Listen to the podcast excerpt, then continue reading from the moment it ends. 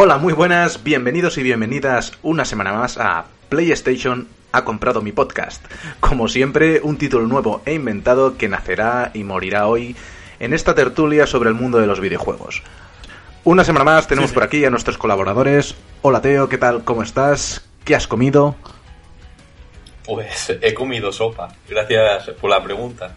La primera vez que me puedes preguntar qué he comido, ¿no? Porque creo que nunca hemos grabado justo después de comer o de tarde. Siempre ha sido de noche o de mañana. Así que una nueva experiencia aquí con todos vosotros. Saludos a los del streaming también.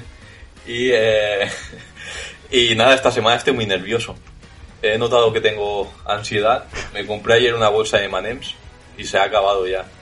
Eh, solo quedan seis días para Elden Ring.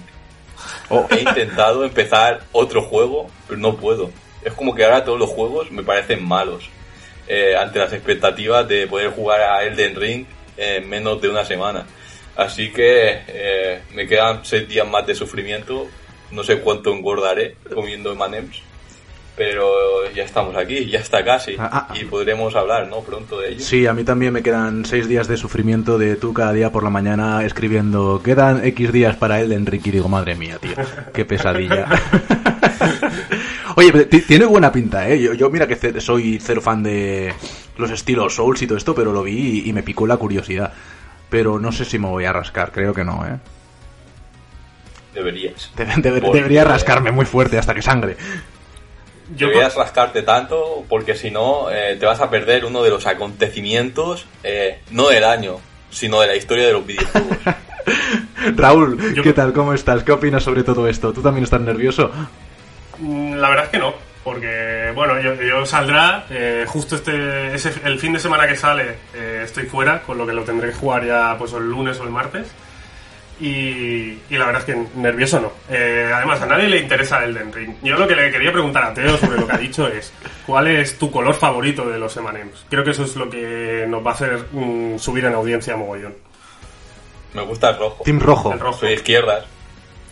Pero ¿no- ¿notáis la diferencia entre los colores? Porque yo creo que no. Entonces, ¿Qué va? Eso solo pasa en los, en los Sugus sí, tío. En los Sugus sí se, no, sí se nota. Hombre, pero- claro, pero los- el- los- es que lo demás es chocolate, claro. eh, pero lo además, ¿quién por- se come los Emanem de uno en uno? O sea, yo creo que esto es de, Pero de puñado y se mezcla todo. Arco iris en la boca. Yo apuñado, claro, me tengo que quitar la ansiedad, pero eh, una cosa, eh, no sabía que tenían sabores diferentes. Es que no los Ya, tienen, sí. o sea, es puto Yo he, chocolate. preguntado, yo he preguntado un poco para reafirmarme en que yo no noto diferencia entre los colores. Quiero decir, los haces de colores para, para atraer a niños a su. a, a este A ver, ¿eh? de, de azúcar particular. O sea. eh, ¿Por qué? Los colores, o sea, no indican nada, ¿no? Los colores son como los lacasitos. Sponsor by the iglesia. Eh, El camino de los lacasitos, claro. No, no, otro, otro debate interesante. Los colores de los lacasitos tampoco indican nada, ¿no? Saben todos igual. No, pero cuando. ¿Sabes eso que venían como tres o cuatro que venían eh, eh, como en un blister? Que Sí. es- ¿te acuer- y, y había uno marrón, eso corta todo el rollo, el marrón y blanco. Es como marrón, blanco y amarillo. Joder, vaya mierda me ha tocado, ¿sabes? Eso No, no, no tiene, no tiene glamour ninguno. O sea, ya te lo comías, dice, me lo voy a comer porque qué buenos están los jodidos, pero como que no, no, no tiene tanta gracia, ¿no? Son color caca. Sí, la verdad es que eh, co- como visualmente no eran, no eran como muy sugerentes, ¿no? Para comértelo. El tema es que saben todos igual. Y, y hasta aquí nuestra review de, de lacasitos y M&M. bueno, para añadir una curiosidad, los M&M's aparecen en la película de E E.T. Ah, vale. Este, hostia, Habría que añadir una curiosidad para terminar este... toda la información. sobre- lo veo buscando ahí con el móvil, a ver qué podría decir, qué podría decir. Pero bueno, chicos, vamos a ir un poco con las noticias, ¿no? Que, ha- hemos estado unos cuantos días no desconectados del mundo de los videojuegos, pero sí desconectados del podcast. Todavía tenemos que editar todavía el, el anterior. Prometemos que lo subiremos antes de que escuchéis este, si no sería un poco raro. Y vamos con la primera noticia, o sea, bombazo, ¿no? O sea, Microsoft compra Activision Blizzard y se queda con Call of Duty, World of Warcraft, Diablo, Crash Bandicoot y las maduras y StarCraft. Pues sí, eh, 68.700 millones de dólares. Oh, eh, o sea, son cifras que no, que no se pueden asumir, ¿no? O sea, es, es como que te la dicen y, y, y para mí no significa nada. O sea, es, es tantísimo dinero que, que no, que no, o sea, no soy capaz de asumirlo. Es como, bueno, un millón de dólares, pues, eh, pues, o sea, creo que tu, tu mente o, o los cerebros de la gente obrera es capaz de llegar hasta ahí.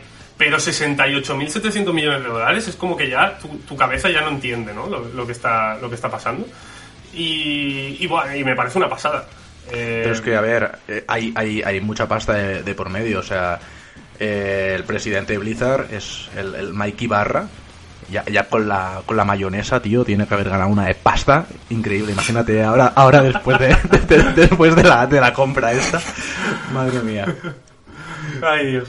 Em, no, pues eh, bueno, eh, esto tiene un montón de implicaciones. Es que no estamos preparados, que al final somos unos amateurs aquí hablando de noticias, pero eh, las consecuencias que tiene esto a nivel empresarial, a nivel del mundo de los videojuegos, a nivel de editoras, de, de desarrolladoras, de, de- del mundo de los negocios, del que no- yo creo que no sabemos una, una mierda, es como que se nos queda súper grande comentar esto. Entonces, bueno, eh, básicamente es eso. Microsoft ahora es eh, dueña de todas estas sagas, Blizzard, todo Activision. eh, para que os hagáis una idea, Call of Duty, que es el juego más vendido tanto en PlayStation como en, como en Microsoft, o en Microsoft no sé si el más, pero uno de los más, año tras año. Algunos habrás tirado de los pelos, ¿eh?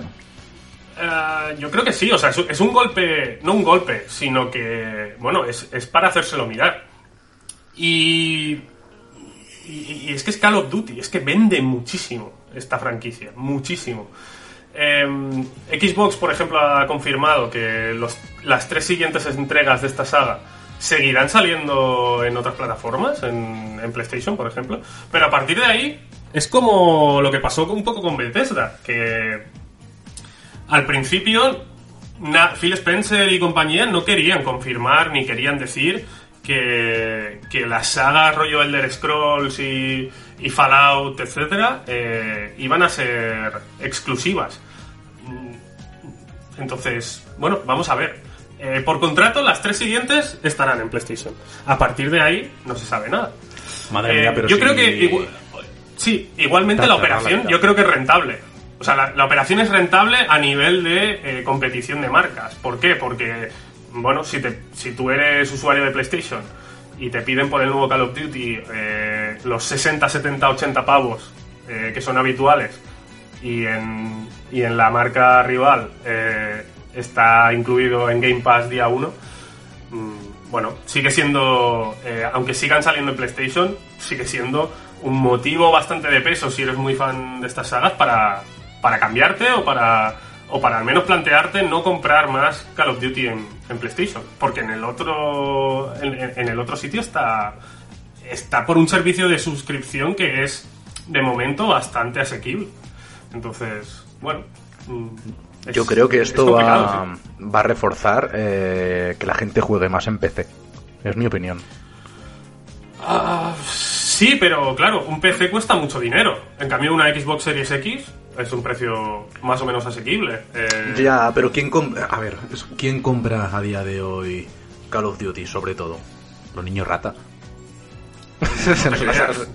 Muchos sí. Bueno, pero que es- le guste Call of Duty, un- pero. Pero esto es el, el típico chaval que le gustan los streamings. y- Lo siento, eh, para quien esté escuchando diga, oh, joder, es mi juego preferido, me gusta disparar. que le gustan los, los podcasts, los streamings, tipo. Yo creo que- niña. Niño raro. Sois unos niños ratas fuera de mi podcast. no, no, ahora en serio, pero. Eh, hostia, eh, eh, yo creo que es un tema complicado, ¿no? Porque a mí, por ejemplo, Call of Duty me, me da exactamente igual, pero, por ejemplo, ya, ya pasó con el, con el Senua. Que me va me da mucha rabia que no vaya a salir en PlayStation. Y ya, si me hacen esto con un Elder Scrolls, ya pff, me explota la cabeza. Pero bueno, eh, si dicen que hay unas cuantas entregas confirmadas, pero co- como van de uvas a peras sacando juegos. Lo que pasa es que Call of Duty que sale uno al año, ¿no? Sí, básicamente. Eso es como los FIFAs, tío. Sí, es que, claro, imagínate que alguien compra EA ahora mismo. Eh, FIFA, que es también una de las entregas más vendidas eh, año, tras año, tras año, tras año en, ambas plataformas. Eh, o sea, hay, un problema aquí de ingresos.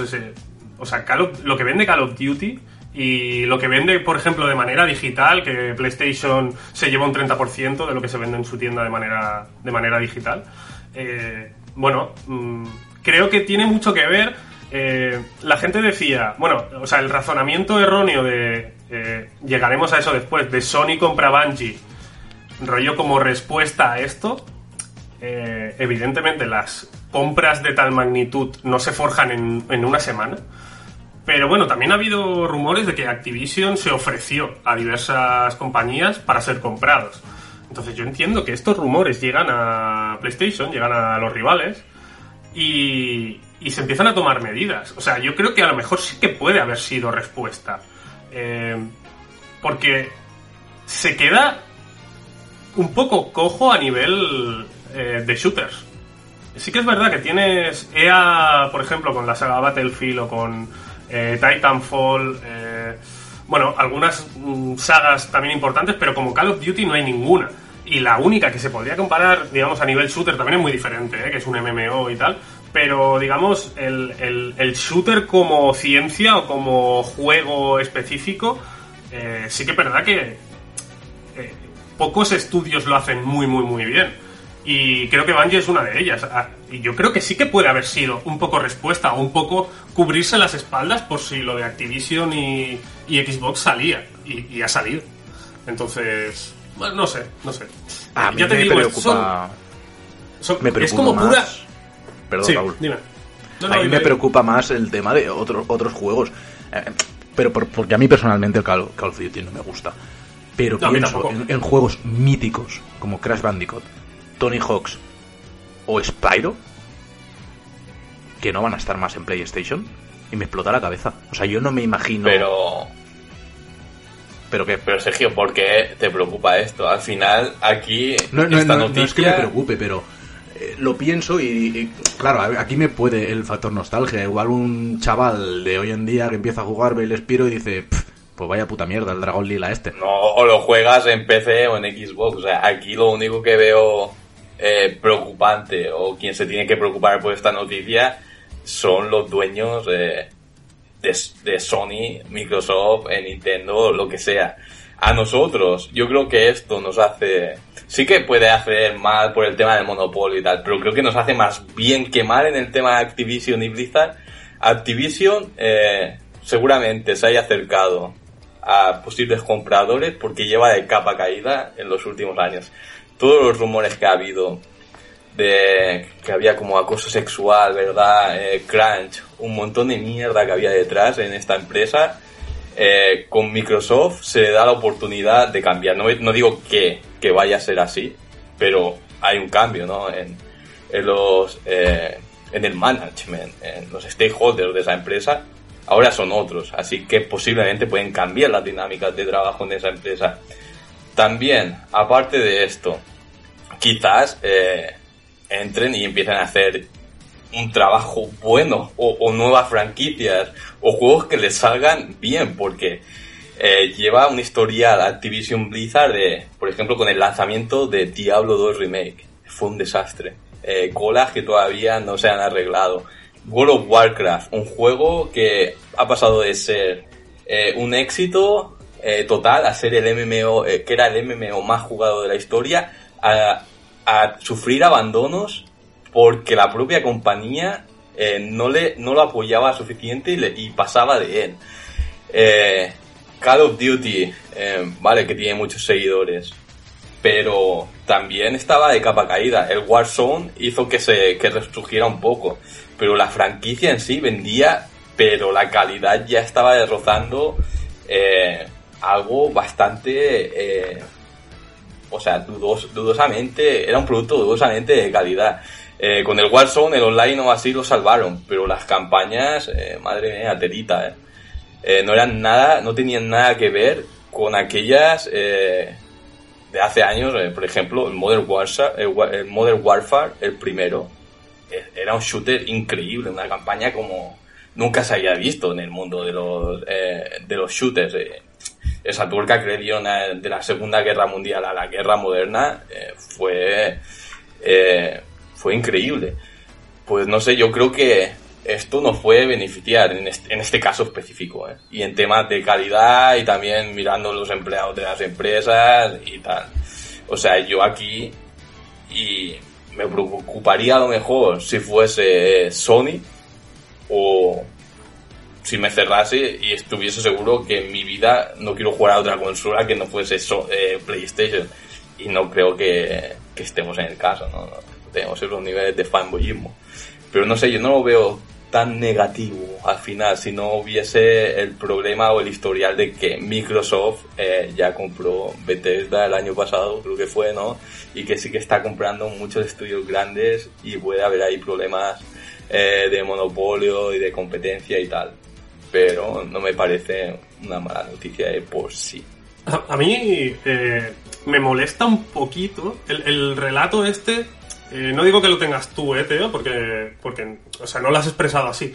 Pero sí que es verdad que mucha gente eh, tiene el relato este como Phil Spencer o, Xbox como salvadora de Activision, ¿no? Que se iba a la mierda con estas acusaciones. Por cierto, no son rumores, es, que el, estado de California y diversas eh, organizaciones gubernamentales de Estados Unidos están investigando. O sea, hay una investigación abierta. Eso, esto quiere decir que no son rumores, son cosas de las que tienen pruebas de verdad y de las que van a pasar cosas. O sea, va, a haber un juicio sobre esto, eh, a no ser que lleguen a un trato. Eh, digamos que esto, esto, es, esto es evidente y palpable que, ha habido un abuso de trabajadores. Recordemos que hay una persona que se suicidó por, por eh, estas prácticas o esta cultura de empresa, rollo fraternidad universitaria y tal.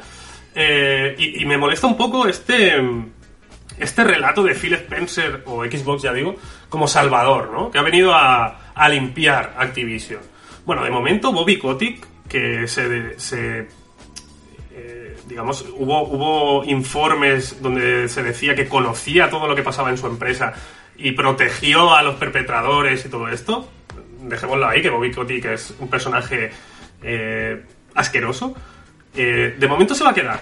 Y, de momento se va a quedar es hasta que finalice esta compra. Que el tema de papeleo y tal dicen que durará un año, un año y medio más. Hasta junio de 2023, creo que ponía. Exacto. Entonces, eh, Bobby Kotick se va a quedar ahí. Después no se sabe qué pasará. Lo más normal que pasa es que lo echen, ¿no? Pero. Mm, ¿Esto va a llegar más lejos? ¿Xbox le interesa que ahora que pertenece, que, que, que Activision Blizzard pertenece a su marca, eh, les interesa que este juicio prospere o que esta investigación prospere. Se vende ya como que, como que Xbox eh, renovará y, cambiará la imagen de Activision, pero a mí las empresas me generan desconfianza de primera porque su motivo principal es ganar dinero. Entonces, eh, creo que los trabajadores no son ni la primera, ni la segunda, ni la tercera prioridad en, en estas empresas. Entonces, a mí el, relato de Salvador este no me, no me, lo ven, o sea, que no me lo venda nadie porque, porque no suele ser así. Y ojalá me equivoque, pero, pero es eso, Phil Spencer da siempre como una imagen de Salvador, de hacerlo todo por los videojuegos y tal, y al final es el jefe de una empresa que se dedica a ganar dinero. Si no le diera dinero, no haría ciertas cosas. Y el, relato de Salvador a mí me chirría un poquito me chirría un poquito. Y aún así creo que Phil Spencer es, es un personaje bastante amable y que creo que tiene en general como buena intención, ¿no? Pero no olvidemos que esto va de ganar dinero, no de, no de salvar a nadie, ni de salvar el mundo de los videojuegos, ni de nada de esto. estas macrooperaciones van de ganar dinero. Entonces, bueno, eh, a partir de ahí, mm, si queréis seguimos analizando, pero... Mm, eh, este, este vamos a salvar Activision o, Blizzard, que por ejemplo Blizzard es una compañía a la que la gente le tiene mucho cariño y esta sí que estaba de capa caída, como ha dicho el Teo Diablo 2, pero ya no te acuerdas de Warcraft 3 Reforged, que era como el, uno de los juegos uno de los juegos más queridos que hicieron un remaster lamentable, que no jugó nadie, que fue un fracaso. Bueno, em, vamos a tener cuidado con los relatos estos de, de Xbox Salva X, porque yo creo que no va de esto. Y entonces eh, eh, la imagen que proyectamos puede ser mm, equivocada. Y, después nos podemos llevar decepciones, evidentemente. No, y está claro, está claro que Phil Spencer o Xbox eh, no han hecho esto para salvar a Activision ni mucho menos. Han visto ahí un agujero o una oportunidad para invertir y sacar provecho y ya está.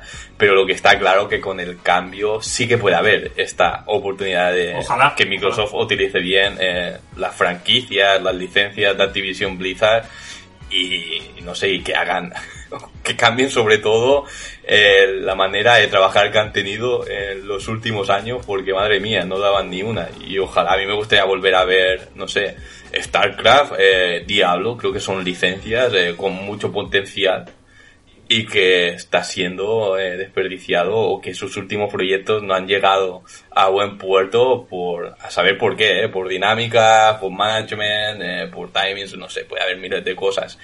Pero ojalá que entrando dentro del grupo de Xbox, que es Xbox Studios, ¿no? Se llama.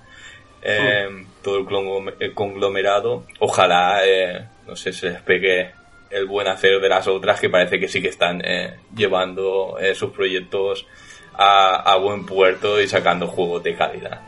Así que esperemos que este cambio eh, sirva para algo. y bueno, está claro también que la estrategia de todo esto es el Game Pass. Lo que me surge más preguntas del tema Game Pass con estas adquisiciones y con las declaraciones de Microsoft es si Game Pass se mantendrá como un servicio cerrado para sistemas Xbox o de Microsoft o también eh, están intentando pasarlo a otros sistemas como Nintendo y PlayStation y por ahí, y por eso están intentando adquirir todo para tener algún tipo de estrategia y posibilidad de negociación eh, con las otras dos. Eh, no sé, esto no lo tengo realmente claro. Yo de momento, y creo que ya. Creo que es lo último que podemos decir sin entrar como en especulaciones súper locas. De momento, la estrategia se parece un montonazo a lo que hicieron con Bethesda. Que dijeron, bueno, eh, respetaremos los contratos que hay vigentes, evidentemente. Y después, como que daban largas, ¿no? Como que nunca se querían pronunciar eh, para, para decir esto no saldrá. Creo que esto es una estrategia, rollo, también para quedar bien, pero al final, por ejemplo, Starfield que era la nueva gran IP de, Bethesda, eh, Starfield sí que parece que será exclusivo, eh, al menos de salida. Y es, día uno en Game Pass. a, mí, me extrañaría mucho que después de X tiempo lo sacaran en sistemas PlayStation. Muchísimo me extrañaría. Entonces, ¿Pero tú crees? Sí, dime.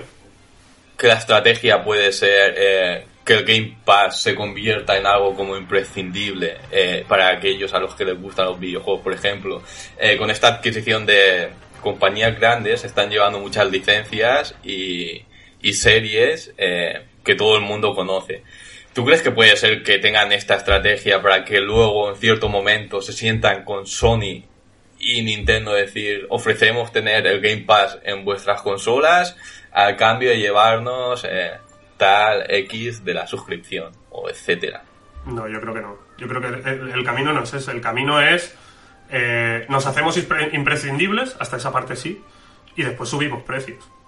Yo creo, yo, eh, creo que Phil Spencer dijo hace poco que aún con 30 millones de suscripciones, no, creo que todavía no daba beneficios eh, Game Pass. Entonces lo que van a hacer es subir, subir el precio de Game Pass. Y, pero esto es algo que, que se pueden ver en otras o sea, los servicios de suscripción al final, creo que todos tienen una serie de elementos comunes. Y si miras Netflix, si miras Spotify, si miras pues HBO, todas estas plataformas, lo que hacen es adquirir una base a cambio de muy buenos precios por un catálogo muy amplio y, y, con, y con series y películas de calidad que todo el mundo quiere ver y a partir de ahí sube. Netflix empezó con la cuenta más alta, cuatro dispositivos y 4K y no sé qué, por 8,99. Ahora vale 16,99, diría. Entonces yo creo que las, sí, sí, la estrategia va a ser esa. Va a ser adquirir una base y a partir de ahí empezar a subir. Cuando ya eh, tengan una base que supere a la competencia, no, no, sé cuándo, porque evidentemente no sé nada de cómo se toman estas decisiones ni cuál es el plan a largo plazo. Pero, pero a mí me da la sensación de que es eso. De que ahora mismo, con las ofertas de tres meses a un euro, con la. con creo que la, la, suscripción más alta son 15.99. Teo, tú lo tienes, no sé si estoy, estoy en lo correcto. Sí, 9,99 pagos. No, no, no, 15,99. La, la que te da ah, acceso. Eh, te da acceso a EA, creo. O sea, te da acceso a más. Ah, no, esa de- no la tengo, la de... O sí que la tengo, pero solo en PC, ¿eh? Yo no tengo la de Xbox. Vale, pues entonces lo siento, pero ahora mismo no, no- no sé decir una cifra, pero eh, creo que con esa suscripción tienes acceso a, a una locura muy importante de, de títulos que yo creo que tendrán que subir el precio para que para ganar mucho dinero con esto. Entonces, yo creo que la estrategia va a ser esa. Eh, Hmm. Una vez lo tengan todos y aplasten o lo demás sea minoritario, a mí me da la sensación de que quieren convertir a PlayStation en Nintendo, ¿vale? Que, que dirás, joder, a Nintendo le va muy bien, más de 100 millones de consolas vendidas con esta Switch y no sé qué, pero realmente el dinero que hacen una y otra es muy diferente. O sea, los beneficios de Nintendo no se pueden comparar a los de, de momento PlayStation y, Xbox. Eh, aún vendiendo todo el hardware que quieras y aunque sus juegos sean mm, vendidos como, o sea, Mario Kart, Zelda, todo esto sean vendidos, eh, o sea, se- las ventas que tengan sean muy altas, eh, no, no tienen los mismos beneficios. Entonces yo creo que quieren reducir a PlayStation a otra nueva Nintendo y ser ellos como el, el de esto principal y a partir de ahí subirán precios. Creo yo, por, por lo que se ve en otros servicios similares. Pero no lo sé, la verdad. O sea, claro, esto es especulación. No quería entrar aquí, ¿eh? Porque es como inventárselo... No inventar, pero es como lo que a mí me parece que será. Entonces, esto validez tiene poquita. Pues bueno, chicos, vamos con la, con la segunda gran compra, ¿no? Sony compra Bungie, desarrollador de Destiny, por 3.600 millones de dólares. Lo que pasa es que yo aquí sí que veo una diferencia. Y es que, por ejemplo, han dicho pues que eh, estos de Bungie pues van a ser totalmente independientes, que van a sa- seguir sacando juegos multiplataforma y que lo único que eh, van a hacer es eh, PlayStation como va a inyectar pasta para que estos crezcan como compañía. Yo creo que esto es mucho más positivo que el tema de los exclusivos como tal. Sinceramente, Sí. bajo mi yo Pero creo que debería, que ir por ahí. Pero, pero yo digo lo mismo, también tendremos que ver lo que es a largo plazo. Quiero decir, esto pasó hace dos semanas. Eh, es que Xbox siguió la misma dinámica, el sacar balones fuera, el decir que iban a respetar contratos y, después ya decidirían. Bueno, es que Sony puede cambiar de, de parecer. O sea, a lo mejor Destiny, que es su franquicia más. Bueno, es de las pocas que tienen. em, más famosa y más jugada y tal. A lo mejor esa sí que la mantiene. Pero lo que. El plan de Sony creo que dijo que era como entre, entre ahora y 2024 sacar como 10 juegos como servicio. Entonces, esto, a ver. Vamos a ver si lo saca en todas las plataformas. Eso, eso no lo sé. Y evidentemente para quien tiene experiencia en juegos como servicio es Bungie, que sobrevivió de eso, básicamente. Su Destiny y Destiny 2 son, son juegos como servicio. Em, bueno, si pretendes sacar 10, eh, has comprado Bungie y tal, pues yo creo que a lo mejor alguno exclusivo sí que sí que saca. Entonces, es que me, me fío poco de esto.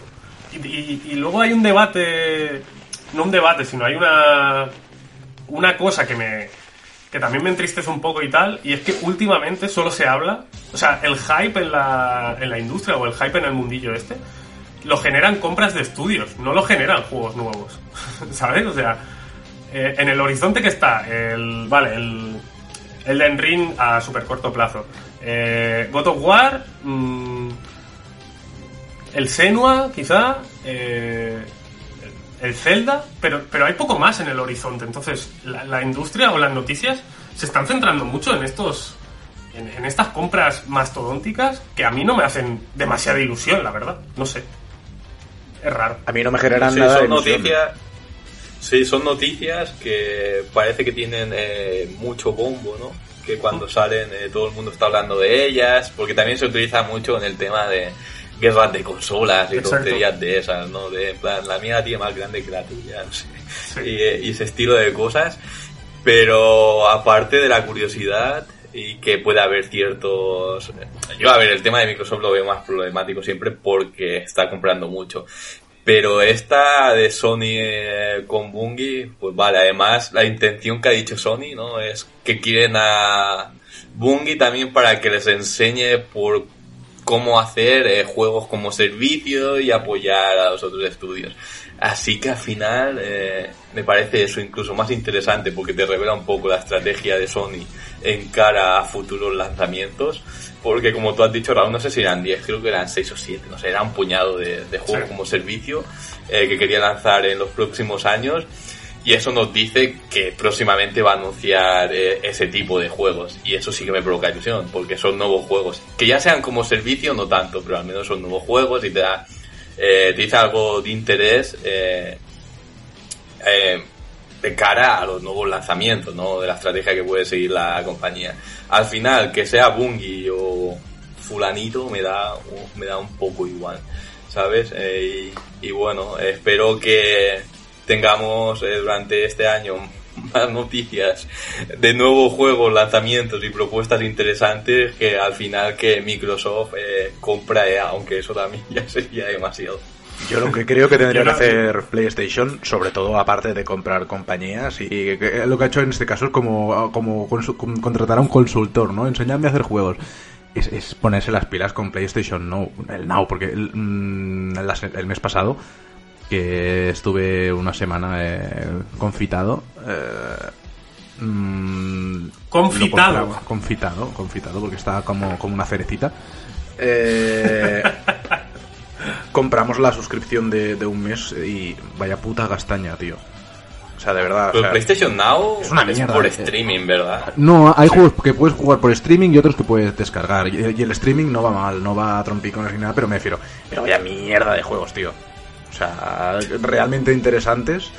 Es que no, no sé, no, bajo mi punto de vista no merece nada la pena, nada. O sea, ahí el- no tiene rival. O sea, me refiero eh, Microsoft porque es que es una, es una basura, real. Sí, la verdad es que no está muy bien. Yo también lo probé una semana gratis y está muy mal, claro. Lo- los juegos que no son compatibles, Teo, eh, no los puedes descargar y jugar, digamos, en tu... O sea, no los ejecuta tu consola. Por ejemplo, yo, yo me lo hice porque vi que estaba el Metal Gear Rising y mi PC ya no da para, para ejecutar ese juego porque ha, ha degenerado mucho, ¿no? Y dije, joder, me apetece, juegazo. me apetece jugar, claro. Eh, y claro, el input lag, o sea, es, es como tú dices por streaming. eh, y la- claro, PlayStation 3 no, no puede ser ejecutada en, ni en la 4 ni en la 5. Así que, pues bueno, ahí, ahí está. Eh, y, la verdad es que va mal. El, el input lag no me pareció muy bueno. eh, bueno, los tiempos de espera y colas, bueno, a, mí no me, no me gustó nada en su momento. Que, que vale, que no, no- no es caro, no sé si son 9.99 al mes, pero es que no merece la pena, tío. Hombre, pues Para es, nada. es lo mismo que Game Pass o más. Entonces. Es el- que a, a eso, a eso me refiero, que si el futuro Claro, sí, está en la suscripción, mm, no va por buen camino Sony, vamos, ni por asomo. No conozco si a nadie que tenga Game Pass que diga, "Oh, me, me compré el Game Pass. No conozco a nadie. Si comparamos uno y otro servicio, la verdad es que es- es- es- el de Sony es súper cutre. Eh, bueno, es lo que hay. ¿Alguna cosita más que decir acerca de estas macro compras? Yo poco más. Teo, Sí, yo igual. Podemos pasar al Nintendo. eso es, vamos con un tema jugosón. Que Teo y Raúl estaban súper emocionados con el Nintendo Direct de febrero. Y bueno, vamos a hacer un poco de resumen, ¿no? De lo que se presentó en el evento. Eh, jueguitos nuevos, jueguitos refritos. ¿Qué, qué os llamó la atención? Sobre todo. Xenoblade. Xenoblade 3, ¿verdad? Xenoblade. Después de haberos dado, creo que os di la paliza el año pasado, un montón con el Xenoblade 2. eh, no podría venir aquí y decir eh, que, le- que no ha sido lo mejor de- del Nintendo Direct e incluso eh, de hace meses. eh. Es como, para mí, eh, una de las mejores noticias que he tenido en mucho tiempo. Pero bueno, yo creo que el Nintendo Direct en general estuvo bastante bien. Eh, no sé si fue porque se presentaron eh, muchos juegos, eh, algunos nuevos, otros remasters, otros remakes, etcétera, japoneses y sobre todo de, del género JRPG. Creo que vimos muchos JRPGs. O porque también se anunciaron, creo yo, algún que otro juego gordo por parte de Nintendo. Por ejemplo, tuvimos el Fire Emblem este Warriors, que a ver, no soy yo realmente fan de, de los Musou. Pero bueno, creo que el, el Hyrule Warriors eh, funcionó. ¿Cómo se llama? ¿La era el cataclismo? Sí. Bueno, eh, eh, el, el Zelda de pegar. El Zelda Musou eh, salió bastante bien, eh, por lo que tengo entendido, aunque a la gente le gustó mucho. Y entiendo que por eso también han encargado a, supongo que es Omega Force. No he mirado qué estudio está detrás de Fire Emblem Warriors, pero yo creo que es Omega Force, los de Koei Tecmo, que hacer otro, porque deben salir también en, plan baratos y, y deben tener eh, buena acogida y buenas ventas. Y anunciaron un nuevo Mario Strikers, que hace a lo mejor, eh, ¿cuándo salió el último? Creo que el último de Mario Strikers. ¿no? Sí, GameCube o Wish. Así que es una franquicia que llevaba bastante tiempo enterrada y que ahora ha resurgido. Supongo que, que, que estará bien. Nunca he jugado personalmente, pero he visto que la gente lo ha aceptado bastante bien en internet. Y mira, también nos enseñaron más de Splatoon 3, de Kirby, de Advance Wars. Así que yo creo eh, que fue bastante eh, redondo, porque además tocaron como... Sí que hubo muchos JRPG, pero también vi como va- varios géneros, eh, como presentando un catálogo para Switch bastante sólido y diverso. Así que por mi parte, eh, yo creo que bastante bien. No sé tú, Raúl, si te, qué impresión te llevaste de este Nintendo Direct. Sí, yo, yo en general, un poco como tú, y mira que precisamente yo, el, el- digamos, el- la sorpresa final, que es lo que muchas veces marca si un, si un evento te parece bien o mal. Yo recuerdo, por ejemplo, un evento asqueroso de Sony, eh, pero que al final enseñaron pues, Wolverine, Marvel, el Marvel's Spider-Man 2 y, y el God of War. Y, digamos que toda tu imagen, toda la media hora que has pasado eh, cagándote en todo, se arregla. Y, a mí este evento me ha parecido que, que ha estado muy bien, eh, con sus fallos y ahora comentaremos también, porque hay, hay polemiquita también. Pero mira, no siendo muy fan yo de Xenoblade Chronicles, el 2 no me gusta demasiado y los demás, pues sabiendo cómo, cómo me sentó el 2, no los, no los he jugado.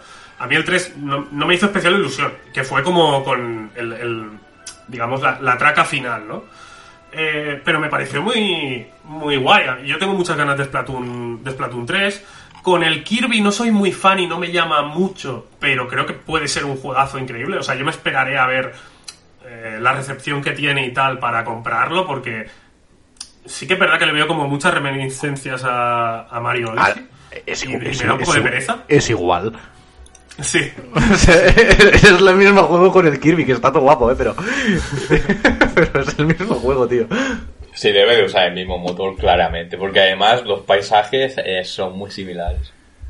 A ver, a mí personalmente Kirby me mola, ¿eh? O sea, y no descarto catarlo.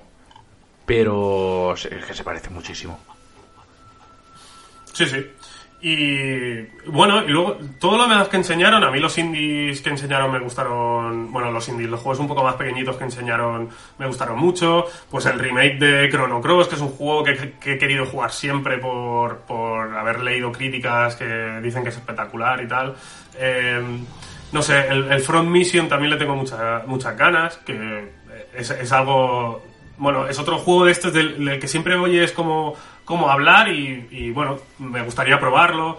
Eh, por ejemplo, en la Game Boy Advance no jugué a- al, al Advance Wars y me parece que el remake este, al principio lo vi un poco feo, pero este último tráiler me ha convencido más de la nueva estética y tal.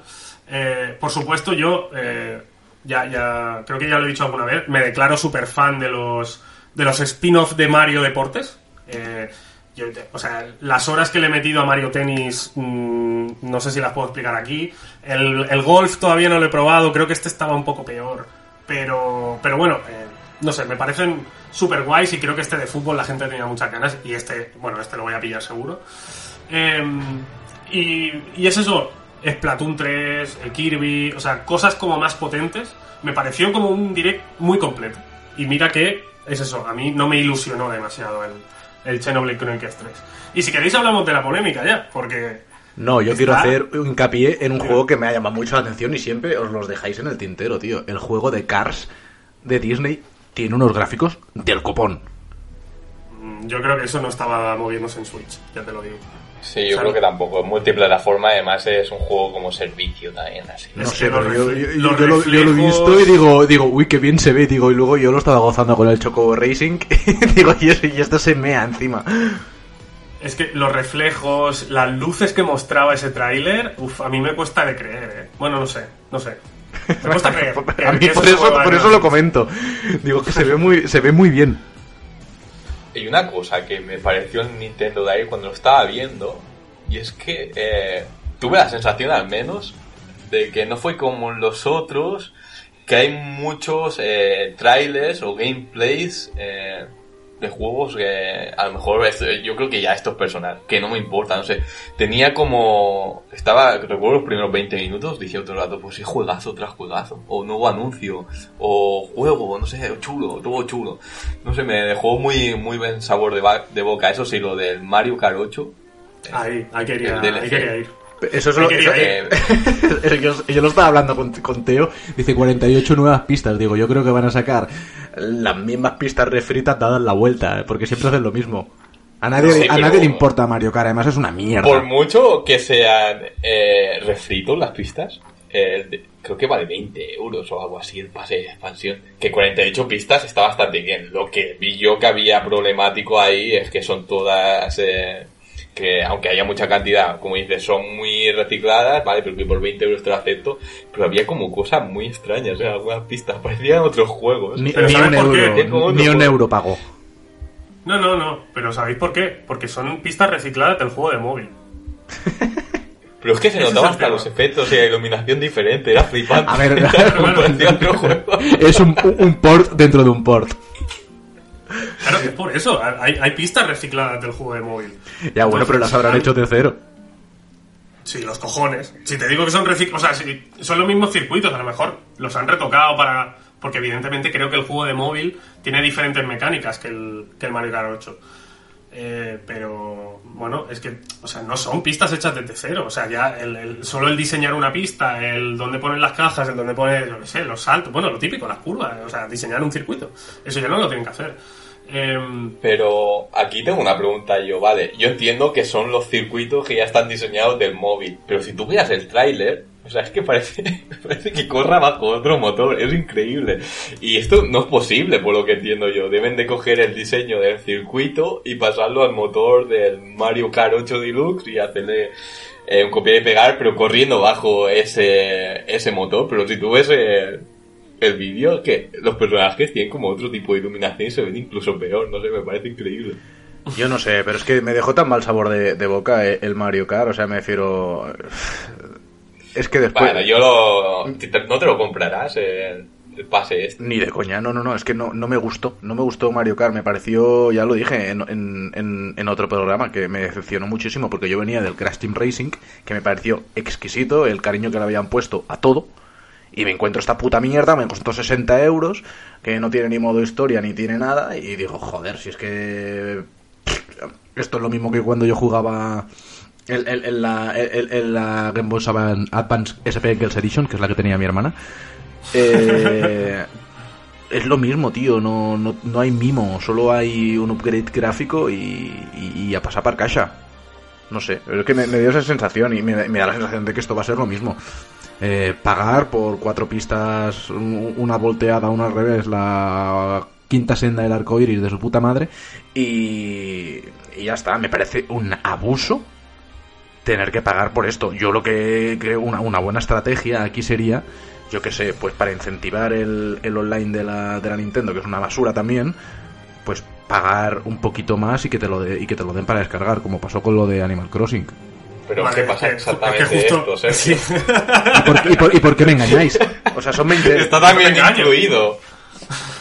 Claro, ahora, Eh, ¿ves? Si es tú que- tienes dos opciones para conseguir esto. O bien pagando los veintipico euros del Season Pass de este Mario Kart 8 Deluxe o suscribiéndote al servicio de Nintendo Online, no sé cómo lo llaman, Plus o lo que sea, lo que incluye eh, los juegos de Nintendo 64 también. Y de momento, eh, aparte de los juegos de Nintendo 64, incluye la expansión del Animal Crossing. Y cuando salga este Season Pass del Mario Kart, también estará incluido ahí en ese, en ese servicio. Si es que me tendrían que contratar, tío. Tengo una mente de CEO del mundo de los videojuegos.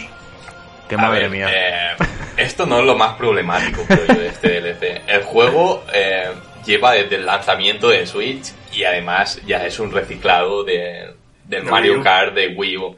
Creo que lo podrían haber pensado y haber ofrecido soporte al juego mucho antes que casi, bueno, dicen que vamos por la, un poco más de la mitad de vida de Nintendo Switch, pero yo no lo creo. Claramente están sacando esto para extender un poco más el tema del Mario Kart 8, a ver qué más eh, pueden ofrecer con el Nintendo Online sin tener que poner demasiado esfuerzo y esperarse a sacar un Mario Kart 9 que no ven que no quieren sacarlo ya para esta generación para aprovechar el tirón cuando saquen la nueva consola de Nintendo. Pero me parece que está mal planteada la estrategia que han seguido con este Mario Kart 8 Deluxe. Este tipo de servicio y de apoyo debería de haberlo tenido eh, mucho antes y no cinco años después del lanzamiento de la consola casi. Pero ma- mal planteado, bueno, que podría haber sido antes, ok.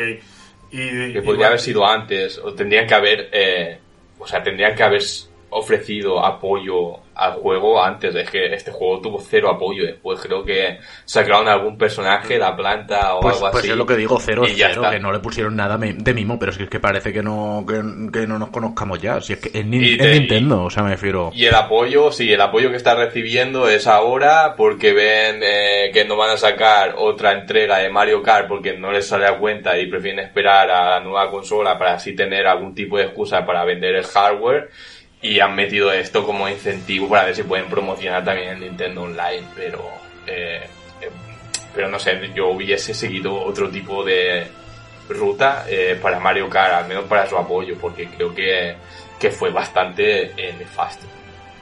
Creo que os, os olvidáis, os olvidáis de que eh, Mario Kart 8 Deluxe ha vendido 38 millones de copias. Quiero decir, Es una barbaridad. ¿eh? seguramente, seguramente lo que habéis dicho eh, también, también eh, potenciar el servicio online y, digamos retrasar o, o- hacer que la gente no pida Mario Kart 9 porque les dan esto a cambio. Pero también lo hacen porque un DLC de un juego que ha vendido 38, 39 millones de copias solo en Switch que en Wii U eh, seguramente sean más. Em, bueno, eh, ¿sabes? O sea, un DLC de, de algo que ha vendido tanto. Sí, va a sacar pasta, sí, Claro. va a sacar pasta. sí. Claro, claro. No sé, ¿qué opináis luego- del Clonoa? O sea, está muy mal hecho.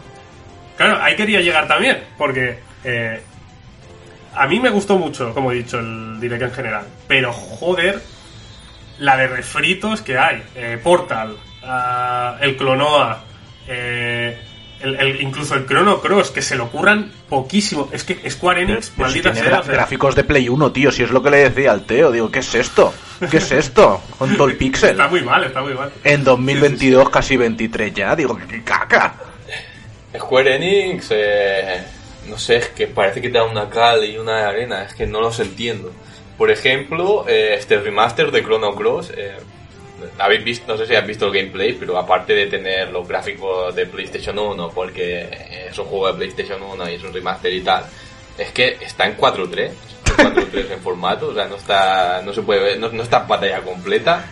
Eh, aparte, eh, los fondos están escalados eh, por IA, pero bastante mal, como un filtro así feo para móvil, ¿sabes? El filtro que utilizaba el emulador eh, Z en NES para hacerlo, para hacer los juegos como un poco más vistosos, pues parece que utilice lo mismo.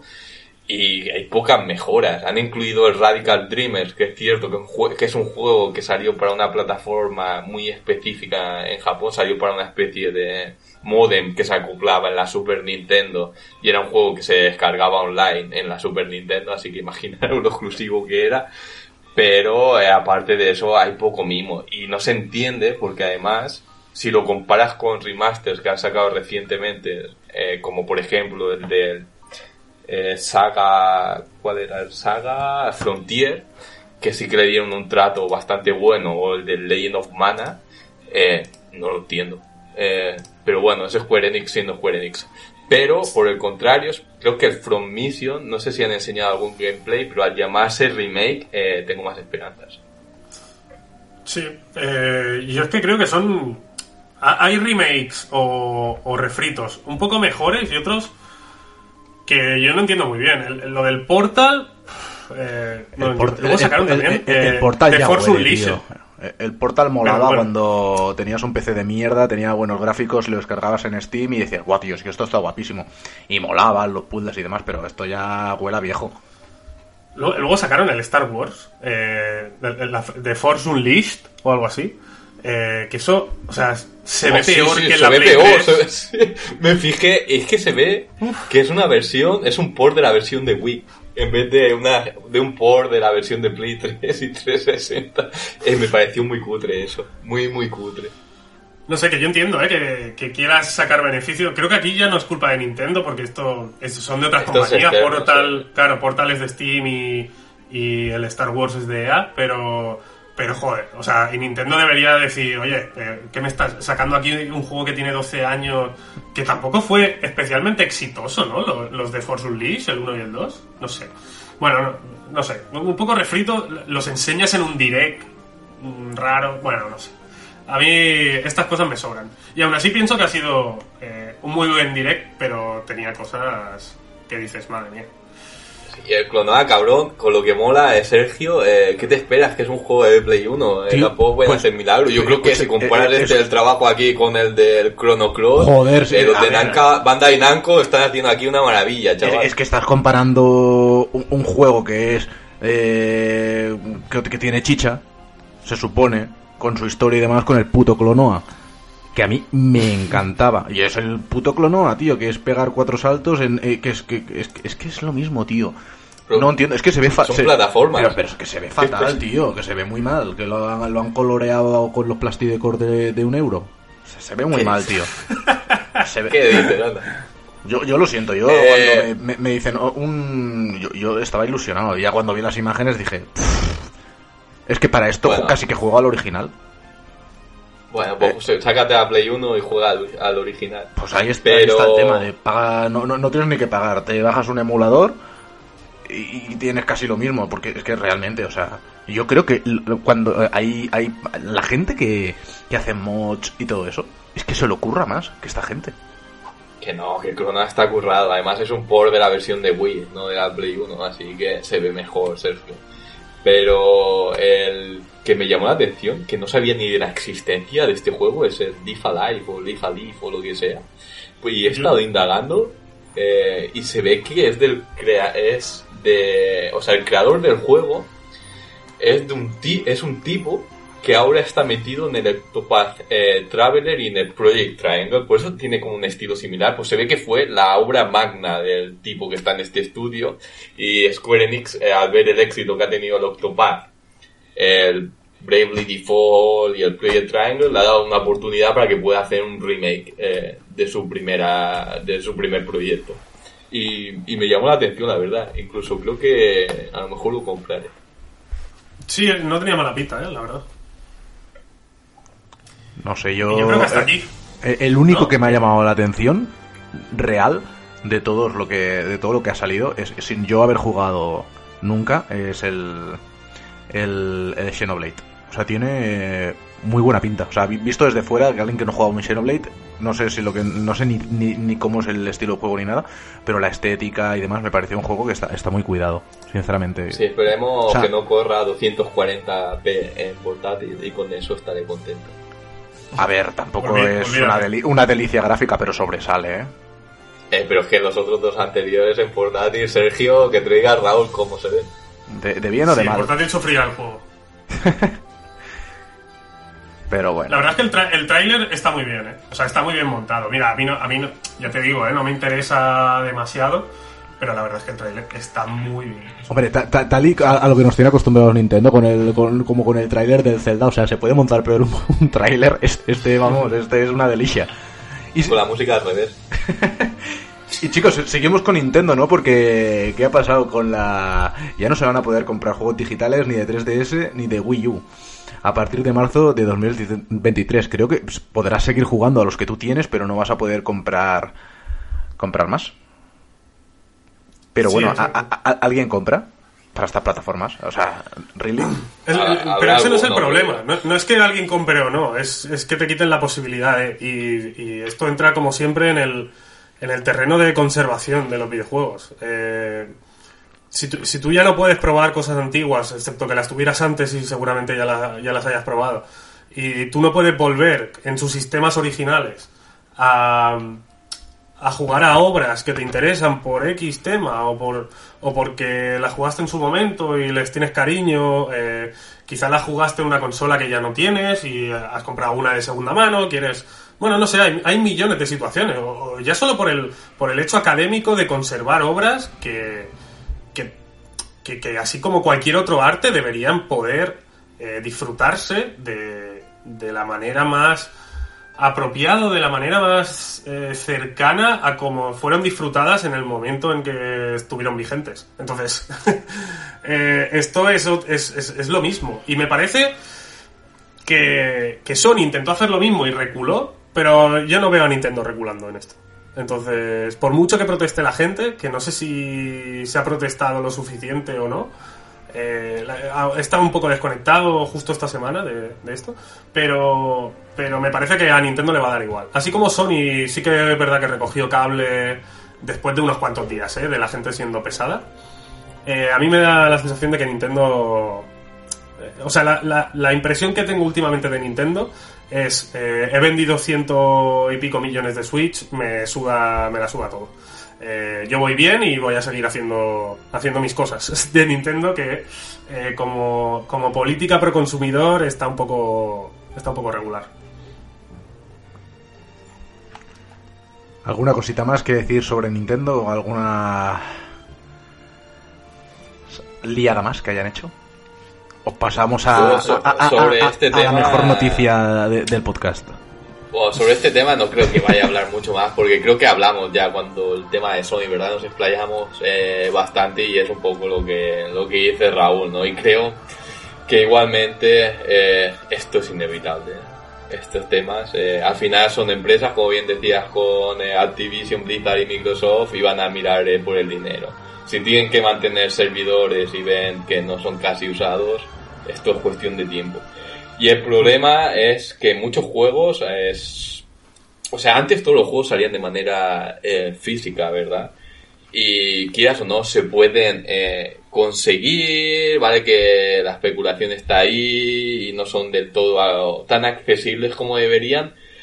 Pero en el tema de la generación de Nintendo 3DS y Wii U ya había juegos eh, que solamente se lanzaban digitalmente. Y tengo mis dudas que con el cierre de estas shops, eh, cómo se podrán jugar a estos juegos eh, de nuevo y si no se perderán ya, ya para siempre. Pero bueno, al final eh, es que no sé qué podemos hacer. La gente sí que he visto que con el tema este tampoco... El año pasado sí que los vi que se quejaban más. Este año no lo he visto tanto. Y y creo que hay algún tipo de organización, ¿no? De preservación por los videojuegos, o al menos los países están empezando a darse cuenta de ello, pero todavía está en pañales, así que esperemos que en, algún futuro eh, se puedan rescatar este tipo de, de códigos que van a estar perdidos eh, para siempre con el cierre de estas shops. Pues con esta reflexión de Teo pasamos a la noticia. Redoble de tambores. Y es que ya está disponible la actualización Next Gen de Cyberpunk 2077. Madre mía, Cyberpunk sigue más vivo que nunca. Raúl, todavía desde aquí esperamos tu monográfico sobre el tema, que no llega. No, no, no, y, y- y qué pereza, además. ni, ni va a Eh, llegar, ¿verdad? O sea, bueno, mira puede que- ser que sí, porque he visto, he visto un par de vídeos que puedo fusilar enteros y, y, y que, y que básicamente siguen lo que quería hacer yo, ¿no? Como un timeline de declaraciones versus realidad. Pero, pero bueno, ya, ya creo que ha pasado un poco, un poco el tema o el hype por... O sea, ya todo el mundo sabe el desastre que fue y creo que todo el mundo tiene más o menos claro eh, que todo lo que dijeron antes de la salida, o prácticamente todo, eran mentiras. O sea, nos vendieron un juego que realmente no, no existía. Y, y bueno, sí, ahora han sacado esto, así de repente. Eh, pero, pero digamos, o sea, yo, yo tenía más problemas con la base del juego que con los bugs o, gráficos o, lo mal o bien que funcionara. O sea, yo creo que Cyberpunk tiene unos problemas de base que esto no ha arreglado. Lo de, lo de los policías, lo del tráfico. Creo que han, han puesto ciertos parches. O sea, creo que ahora, eh, digamos, la policía no aparece de la nada. eh, creo que hay, el tráfico está un poco más currado y tal. Pero el juego sigue siendo algo fallido. O sea, si, si lo comparamos con The Witcher 3, creo que hay, hay muchísimas cosas que no, que no están bien. Entonces, ha salido este, así por sorpresa, la versión Next Gen con una demo. Yo me comprometo a probarlo. Y de- si queréis en el próximo programa eh, el- el- lo hablamos. Pero Raúl, la demo, la demo está para PlayStation, creo que es solo para Xbox. No, está para los dos. Ah, bueno. Ah, sí, 5 horas, sí, es verdad, lo estoy viendo. Sí, para PlayStation 5 y Xbox Series. Sí, de hecho, eh, hay gente que empezó el juego y lo dejó por, la, por el mal rendimiento y no sé qué. Y creo que si ahora te bajas la demo, puedes jugar 5 horas más, ¿sabes? O sea, Pero si está que lo, lo regalan demo- casi. Este estaba a 20 en la euros, demo, creo. Claro, claro, claro. En la demo puedes continuar tu partida durante 5 horas. Bueno, yo empezaré y a ver qué tal, a ver qué me parece, que a lo mejor me gusta mucho. Si, si eh, yo he leído. No creo, no creo, Raúl. No creo que Yo he te leído- guste, fíjate. Bueno, pero yo he leído críticas donde realmente la historia principal está muy bien escrita y, y- y es emocionante y, y bueno, y, y cuenta cosas sobre la ciudad y sobre los personajes y sobre la ciudad, o sea, el, el universo de, de Cyberpunk. Pero yo no creo que me llegue a comprar el juego, por ejemplo. No sé, es que a mí que me mientan y esta política de, de querer generar un hype que no existe, no, no, no, no estoy muy de acuerdo y entonces no, no me apetece. Pero yo, yo lo probaré, lo probaré. Igual Raúl cae para tu cumpleaños. Uf, sí, qué pereza, regálame otra cosa. La, la versión Steelbox. Con una peluca de Keanu Reeves. Bueno, para vestir la estantería no está mal, ¿eh? Está guay la portada. La, la versión regalía, ¿no? Que se llaman estas versiones tochas. Pues bueno, chicos, vamos a pasar a hablar un poco de, de a qué hemos estado jugando y aquí podemos hacer un poco de quórum porque creo que hemos jugado casi a lo mismo. Vamos a hablar un poco de Pokémon, ¿no? Oh, yes. Un poco, un poco de crítica, un poco de alabanza. Yo creo que es, es un, es un juego donde hay luces y sombras, ¿eh? O sea, pero bien diferenciadas. Cosas. co- co- Luces y sombras. Va- Vamos a, vamos, a, vamos a empezar por lo malo. Vamos a echar un poquito de hate. Empiezo yo, tío. No me lo he pasado, ¿vale? Pero est- est- estoy en ello. La historia. Que- que- no- eh, pero es inexistente. o sea, te lo digo. Eso. de- no- no- vale, no es un juego de historia. Pero es que hasta, hasta los juegos más antiguos de la, de la Game Boy tenían un poco más de, de diálogo y de chicha de historia. Este juego, eh, eh, me he caído por la fisura espaciotemporal. Y hay un dios que está poniendo a los Pokémon furiosos. Ya. Mata a los, a los Pokémon furiosos y, y- y- y ya. Te juro, tío, que puedes escribir en un Word, en Arial 12, con interlineado doble, la historia y te sobra. Cuyons, eh, eh, es muy fuerte, ¿eh? O sea, me refiero, eh, eso, yo creo que podrían haber innovado un poco. O sea, salirse un poco Eh, pero- del retil a- a- de lo que está, de lo que es Pokémon, pero, pero joder, es- Sergio, dime. le- eh, aún así, el Word te ocuparía el doble que la historia de los otros Pokémon, creo yo. Yo creo que en el escudo y espada había más historia. Pero era todo relleno ahí, no había. Si la historia principal se resumía en. Vamos a completar los gimnasios y la liga y ya está, porque quiero ser entrenador Pokémon. ¿Os han faltado gimnasios aquí? A mí, a mí un poco, ¿eh? Sí. Eh, Sí. Yo el problema que tengo, si vamos con el hate, eh, lo primero. eh, el problema que le veo al juego Espera, espera, un momento. es que no tiene. na- un momento. A, a ver qué vas a decir. Vamos, vamos a hablar de los gráficos y nos lo quitamos de encima. Vale, tío. Vale, y entonces ya podemos hablar sobre cosas que a lo mejor diferimos en las opiniones. Pero. Ay, pero a mí los Yo lo único- a mí me parecen bien, ¿eh? A ver, ¿Cómo? a ver. Hostia, uy, esto sí, esto sí que no me lo espero. Uh, Mira, lo- los ¿Cómo te van a gráficos, sinceramente, yo creo que si hicieron algo como el Zelda, no puedes quedarte a, de la escala de 1 al 10 en un 2. ¿Vale? Puede, puede ser que haya un poco de popping, puede ser que mm, se vea un poco pixelado, pero tío, es que a veces lo- lo- los trajes, lo- los pelos, te- te- te- lo- los dientes de sierra cortan. sea, lo que hablábamos antes, los, lo- los dos frames por segundo de, la- de- de los Pokémon que vuelan, hola. Es- es- eso es increíble. O sea, es- eso, es muy fuerte, tío. O sea, que no aparezca, da igual. me- prefiero encontrármelo de, de, de, de cara a, a- a ver eso. O sea, es que me corta el rollo. sí. Digo, digo, ¿qué coño? O sea, los gráficos son injustificables. Ahora, Teo, va- inténtalo después de que hable yo. Pero, pero yo de verdad no veía texturas así eh, desde, desde hace más de 15 años. O sea, desde, desde la PlayStation 2, yo no veía texturas así. El agua, cuando la ves desde arriba, es increíblemente fea. O sea, todo esto que intentan evitar ahora, que son como texturas repetitivas, eh, los reflejos del agua. ¿Cómo ¿Hay, puedes refle- hacer- ¿Hay reflejos? O sea, bueno, reflejos, sí. O sea, hay, hay como partes blancas. Una imitación de reflejos. Vale. sí. Está como pintado, sí, no son Están reflejos. como pintados mal. Entonces, eh, bueno, el popping, eh, las texturas con dientes de sierra, los árboles de Nintendo 64, eh, arbustos, o sea, realmente, bueno, es que no, no entiendo cómo se ha podido hacer algo así. Eh, es que a, a mí me parece de verdad injustificable. O sea, puedes decir, y yo lo digo también, te acostumbras, ok. Sí, es pero cierto, a ¿eh? la que te acostumbras, sí, sí. Pero te, a la- a- o sea, tú ves ese juego y lo he puesto en modo dock para decir, coño, a lo mejor es, a lo mejor es la portátil, ¿no? Que no, que no tira para más o que no, la No, han en, optimizado, en- modo portátil se ve bastante bien, ¿eh? Yo juego en tele Sí, y lo sí, flipo, sí. ¿eh? O sea, digo, madre O mía, sea, qué textura, chaval. Sufre, sufre menos el juego en modo portátil, que debería ser peor, porque la pantalla es más pequeña. Entonces tú lo pones en modo dock y dices, pero vaya despropósito. O sea, esto, esto no lo veía yo desde hace, desde hace más de 15 años. ¡Qué locura! ¿Cómo se puede hacer algo tan mal? Tan, tan mal. No sé. Teo, por favor, explícame cómo puede ser que no te parezca mal. esto. Por- por- No, no, no, no. O sea, yo no lo voy a justificar, son gráficos malos. Eh, pero que no es uno de los problemas que tiene el juego para mí. Porque al menos en modo portátil, bueno, ves alguna cosa rara y eso, pero tampoco te...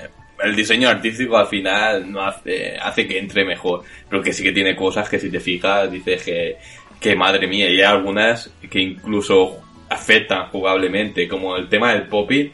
Eh, por ejemplo, hay como unas eh, esferas eh, púrpuras Es verdad. que tienes que buscar y, y no las encuentras porque no aparecen hasta que no están Es verdad, a dos verdad. metros, Yo- clara- claramente. A, a veces me Y ha pasado parece- de, de ir con el ciervo y decir, coño, coño, un- un- una esfera de estas. Y, y- y- y digo, es verdad, ¿eh? No había pensado, pero a veces digo, si yo he pasado por aquí, yo no la había visto. Es muy Eh, si yo no me voy a completar esa misión secundaria por eso, porque es imposible encontrarla si no estás cerca. Te tienes que buscar en internet un mapa que donde estén marcadas, porque si no el popping eh, no te deja eh, verlas. Pero, y claro, yo aquí- sí, Aquí no estoy de acuerdo, porque sí que afecta, o sea, no- no- tú has dicho no afecta, excepto en ciertas cosas. Para mí sí, o sea, para mí la credibilidad de un mundo, el creerte que eres un entrenador que entra por primera vez en una zona rodeada de Pokémon y no sé qué, claro que afecta ver un agua cuadrada eh, con unos reflejos que parece que haya pintado eh, yo con el paint, o sea, por favor, o sea, y es que yo, yo, por ejemplo, lo de Zelda no lo he vuelto a ver en prácticamente ningún otro juego, ¿vale? Zelda y Mario creo que son el techo gráfico de la Switch. Ok, no te pido que llegas como Zelda, pero es que si, o sea, si Zelda es un 10, como ha dicho, como ha dicho el Sergio, esto es que no llega al 2. Es que, es que hay texturas de PlayStation, ya no digo ni de PlayStation 2, que tú te miras, por ejemplo, Gran Turismo de la PlayStation 2 y dices, madre mía, los reflejos aquí en, los, en, los, en los cristales de los coches, esto es magia. Es que hay, hay texturas de PlayStation 1 y lo siento. Puedes eh, tener menos o más facilidad para hacer gráficos reales o tal, pero para mí esto es una chapuza que no te la acabas. Y si queréis terminamos aquí porque tampoco es plan de cebarse los gráficos, pero para mí sí que es increíble cómo están tan mal. Es que están muy mal. pero no os ha molado gráficamente el tema eh, del diseño de los Pokémon, porque a mí sí que me han gustado los Pokémon cuando los he visto, no he pensado qué cosa más fea, ¿sabes? Y hay alguna cosa, por ejemplo, eh, no jugablemente o cuando te estás moviendo por el escenario, pero he encontrado algunas animaciones eh, sorprendentemente más altas de nivel que el modelado que hay de los escenarios, ¿sabes? Como cosas muy impares. eh. En plan, en, animaciones yo creo que el protagonista se mueve bastante bien en lo que son en las escenas y en los combates luego no, porque está como ortopédicamente, no sé por qué no han puesto un salto mejor eh, eh, para algunas... eh, que hay como muchos muros, ¿no? Y como que no está muy... La colisión no está muy bien trabajada. Pero eh, hay algunas animaciones que a mí me han parecido sorprendentemente buenas comparando con el, el resto del juego, eh, gráficamente. Yo ya me fijaré porque no las he Pues visto. no sé ¿eh? dónde, yo tampoco, ¿eh? yo tampoco. O sea, para mí es un- es- es- es- al juego este le falta un año. Fácil. Un año O de por- por- desarrollo, eh, a lo mejor largo y todo, ¿eh? O sea, le, le falta mucho. Para mí las monturas no están bien diseñadas. Eh, lo A- que tú dices, las paredes invisibles no están bien diseñadas. Eh, hay, hay monturas totalmente inútiles. El oso, por favor. Eh, eh, Eh, el oso. a ver, eh, hablemos de monturas. ¿Pero yo tenéis creo todas? que- ah, ah, ah, no, me falta la que vuela. O sea, Solo la que podrían- vuela, tiene la de escalar. Tengo, tengo el gato. O sea, es que quería llegar a eso. O sea, hablemos de monturas. La primera montura está guapísima. Sí, esa bien. La más útil. La, la- la del oso mola, pero es inútil. Pero es que a partir No de mola ahí- nada, si va mucho más lento y no te sirve Pero- para ya, pero, nada. pero bueno, pero, pero, está- pero, pero estéticamente mola. Yo hablo de estética aquí, yo soy eh, eh, graficor. El, el pez, tío, no, hay, no, no, no podían poner un puto El pez está mal hecho. El pez está por mal ejemplo. hecho. Y el Ah, gato. bueno, o sea, el gato es, que el gato es, es que es terrible. O sea, podían haber elegido cualquier Pokémon molón. Y no, y te metes en la caja que parece Nezuko, del Kimetsu no Yaiba. ¿Qué, qué- qué- qué digo? ¿Pero qué coño es esto? ¿Qué Pokémon es este? No sé, no sé, yo creo, de verdad, eh, podrían haber elegido unas monturas mucho más épicas, no, no, no sé, esa, esa elección, ¿en qué momento, en la reunión de, de, de- de la gente esta, dijeron, sí, sí, vamos a poner el gato con una caja detrás, coño, ¿será que no hay Pokémon guapos? Y el hombre que lo dijo iba en una caja. es, que, es que no lo sé. no sé. O sea, hay cosas. A mí el, el- lo de escalar está mal hecho. Eh, bueno, es que, o sea, tiene muchos fallos. Lo de que te ahogues, lo de que puedas nadar durante unos segundos y después Eh, te ahogues. ¿es- Sí, ¿Eso sí. qué es? Y el problema es que está puesto para que no... Yo creo que está puesto eso solamente por el primer mapa o el segundo, para que no vas a pasar a ciertas zonas eh, con Pokémon más buenos Claro. o avanzados. Está Claro. puesto por eso y ya está. Es una tontería de diseño que no veas. Sí, es que no A mí me dio mucha rabia. Y además, cuando tienes las monturas, si no le das rápido a la A, te ahogas igual, ¿eh? No, no, no, no van a hacer Ya, que salga ya. el pescado directo, ¿eh? Que es como, madre mía, tío. Y una, una- una cosa... ¿Has intentado cazar con el pescado? Es casi imposible. Es imposible. eh, es que eso porque, el muy, pescado es está mal porque hecho. sois, sois muy mancos, tío. Yo soy el amo de la Pokéball. Que no, que no, que no. que está mal hecho. Que está mal hecho. Tú tiras una Pokéball y, y eso está mal. El, el pez continúa moviéndose, tú te mueves en una dirección, el pez en otra. Es, es- es una movida. Y, apare- Está- y- y está mal aparece hecho. el Pokémon e- en una balsa, que eso me, me encanta ver a Snorlax encima como de un, de un barquito. Que digo, no, esto no funciona, ¿eh? Esto se, esto se hunde. Ay, Ay, se me ha olvidado lo que quería decir. Es igual, a ver, luego me acordaré. No, yo por ejemplo eh, he, Ya me echado en fal- en falta entrenadores, por ejemplo. Sé que el juego no va de eso y creo que no está mal Pero, que, eh, que es que se el juego no vale precisa- nada. Bueno, Sí, ya, es el problema del juego. pero va, va de Es de cazar investigar, Pokémon. Pero va de Sí, investigar. pero y- es como... Es todo muy plano, muy simple. Para ser un juego de investigar no tiene nada profundo. De cazar igual. Eh, yo sé el mayor problema que le veo al juego, que es un poco todo un popurrí de cosas, pero sin ninguna profundidad ninguna. Eh, y, y le veo, o sea, el juego de investigar y creo que el no haber entrenadores refuerza un poco la narrativa esta de todavía no nos hemos hecho amigos de los Pokémon, no sabemos para lo que pueden servirnos, pero es que falta algo. Porque para mí los Pokémon Alpha, eh, bueno, es que es un combate uno contra uno. Bueno, no, seis contra uno, porque al final te pegan unas hostias, aunque, bueno, e- esto es otro problema del juego, ¿no pensáis que cualquier Pokémon, cualquier Pokémon te da una, una leche y, y te vas, te vas? O sea, es, es- es increíble, ¿no? no El daño está como súper sobredimensionado, ¿no? Sí, y también el tema de las velocidades y que te puedan atacar dos o tres veces seguidas, incluso si, si no utilicen estilo rápido, estilo fuerte, que eso me ha Eh, gustado, eh, estilo eh, rápido, eh, estilo fuerte. eh, Pero que los enemigos te ataquen a veces tres o cuatro veces seguidas porque sí, eh, me parece que es una manera de hacer el juego difícil artificialmente y muy injusta y en algunos casos eh, me he llegado a plantear dejar el juego por esto, sobre todo los combates finales, ya veréis. O sea, yo, yo en, en eso me he dado cuenta, pero más o menos voy a nivel. O sea, no, no, no, no me ha parecido algo como súper loco. O sea, esto pasa con los alfas, que te dan una toña No, no, y no. siempre, tío, siempre tienen un ataque que te, que, te puede, que te puede... Joder, lleves lo que lleves, siempre tienen tu antagonista, siempre. No, no, no. Para mí, bueno, para mí me ha pasado con todos. O sea, un Pokémon normal me da una hostia y me quita media vida. Eso no pasa y soy 10 niveles por encima. Aquí han hecho algo con el daño, no sé muy bien por qué. Entiendo que a lo mejor estaba desbalanceado en algún momento y decidieron subir el daño a todo, porque tú también haces mogollón de daño. Sí, sí. A, a gente, a gente que tiene 15 niveles por encima de ti, si le haces un, un efectivo así con modo, da igual si modo fuerte o modo tal, le- les haces polvo también. a Entonces, veces a- a- es muy molesto para cazar eso. Sí, claro, porque no les puedes dejar. dices, lo voy a dejar en rojo. Lo dejo, lo dejo en rojo, ni de coña, te lo pelas, aunque estés um, Claro. 10 niveles por debajo. Es una Sí, sí. pasada eso, ¿eh? Que dices, no, que este no va a volver a salir. Y... Y luego luchas contra entrenadores muy pocas veces durante el juego. Y creo que ahora es la primera vez, hace muy poco. Yo voy también por donde el Sergio, me falta solo un bioma, un- una zona. Y Mm. creo que eh, hace poco me encontré por primera vez con un tío con, con tres Pokémon. Yo llevo seis. Y fue la primera vez que me encuentro con, con alguien con tres Pokémon. O sea, todo lo Ah, esa, esa vez que te pegan, uno, te pegan a la vez. Sí. Y entonces. Eso también el está, el tres está- contra está raro uno- eso, ¿eh? Eso es una el mierda, tío. Es que no lo entiendo. Bueno, no sé. Hay, hay muchas decisiones que no entiendo. Pero vamos a hablar un poco de lo. De, porque, claro, nos estamos cagando en el juego, o sea, quien nos escuche. Y, estamos, y, y nos hemos Espera. dicho a los tres un montón. Sí. Algo, O sea, algo yo- yo- más que comentar. Eh, los controles son una mierda. la- Eh, Eso quería decir yo, pero lo quería ver como una virtud. Lo quería poner como virtud. Creo que no he visto en la vida una, optimiza una optimización tan grande del mando, tío. O sea, creo que ahora me pongo a jugar y no sé abrir el zurrón o el mapa. Si- sin equivocarme dos o tres veces. tío. Es que son súper antiintuitivos.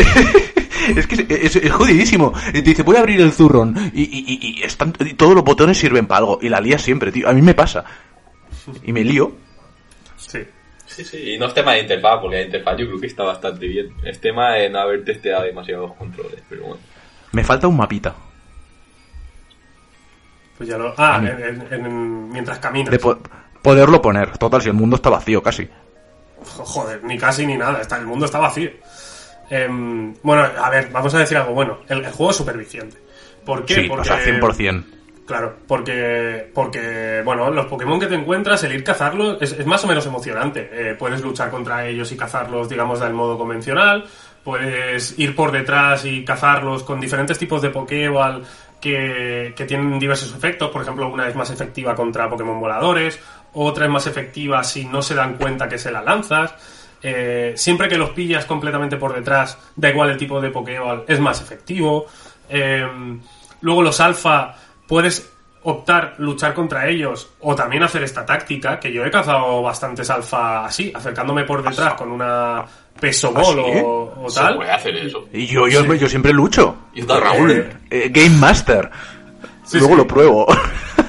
O sea, Con la rata esa de los ojos rojos.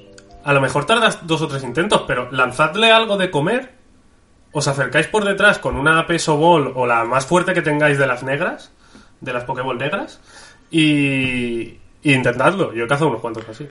Yo es que le tiro a todo Ultra Ball. Me sale un gusano a nivel 1, Ultra Ball. Para la saca. Y, a mí el juego me estaba gustando. Creo que ahora se, me ha acabado un poco la fórmula. O sea, ya le he metido bastantes horas. He ido también haciendo muchas secundarias. eh, o sea, le he metido bastante rato y sí que es verdad que me ha cansado un poco. Pero en principio el juego es muy viciante. El conseguir Pokémon nuevos, el, conseguir alfas que te molan mucho para añadirlos a tu equipo, que sean más grandes de lo normal. Eh, creo que la Pokédex se podría haber hecho un poco mejor, pero me gusta el tema de, pues captura tres, luego captura uno con un tamaño diferente, eh, dales de comer, o eh, mm, yo qué sé, contempla cómo hacen este ataque en modo fuerte.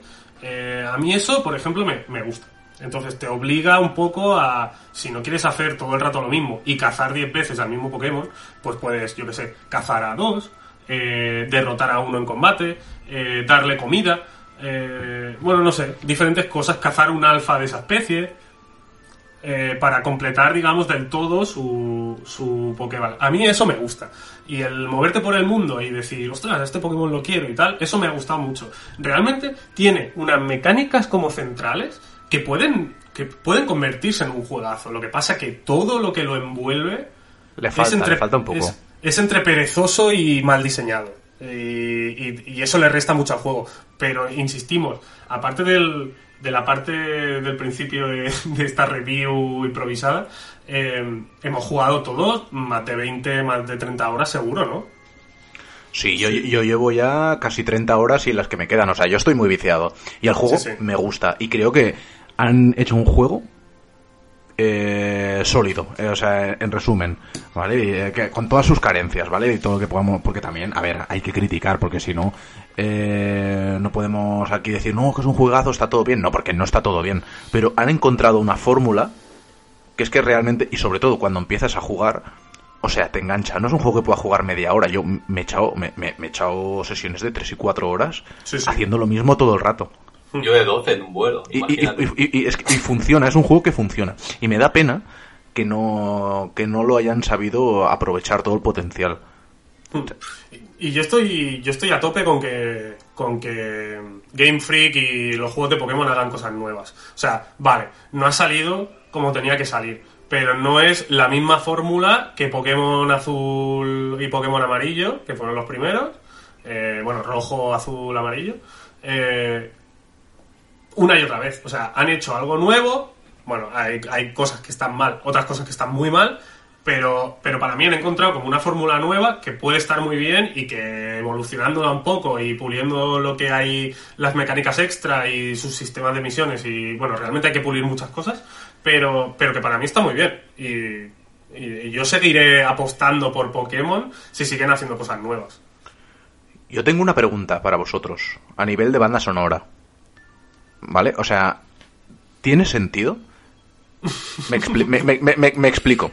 Eh, hay momentos en los que tú vas eh, andando y aparece como una música súper épica o súper tétrica y miras a los lados y no ha cambiado nada. Y te vas un centímetro a la derecha o a la izquierda, cuatro pasitos, y vuelve a cambiar la música. Y vuelves a la zona y... e- e- Eso es muy raro, o sea, no, no- no está bien diseñado. A mí la música, tengo que decir que me ha gustado. El problema es que yo pensaba que incluso había algún bug en el juego porque no suena casi nunca. Y cuando suena es como, como tú dices, como que no pega. Exacto, o sea, yo a veces estoy ahí como en la montaña y comienza a son- a sonar la música y digo, hostia, va a pasar algo, o hay algo por aquí que no he visto.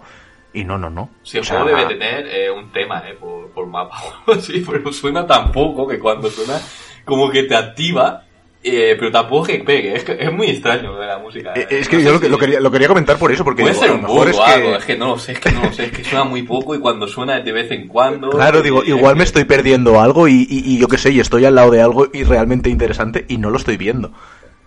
Que yo me a acuerdo y decía, joder, Chris, ¿por qué suena esta música? Digo, tiene que haber algo por aquí. y no había nada. Sí, Eh, creo, que el, creo que el juego intenta hacer lo que hace el Breath of the Wild. Que el Breath of the Wild también es como súper calmado y de Eh, repente... se parece la música, ¿eh?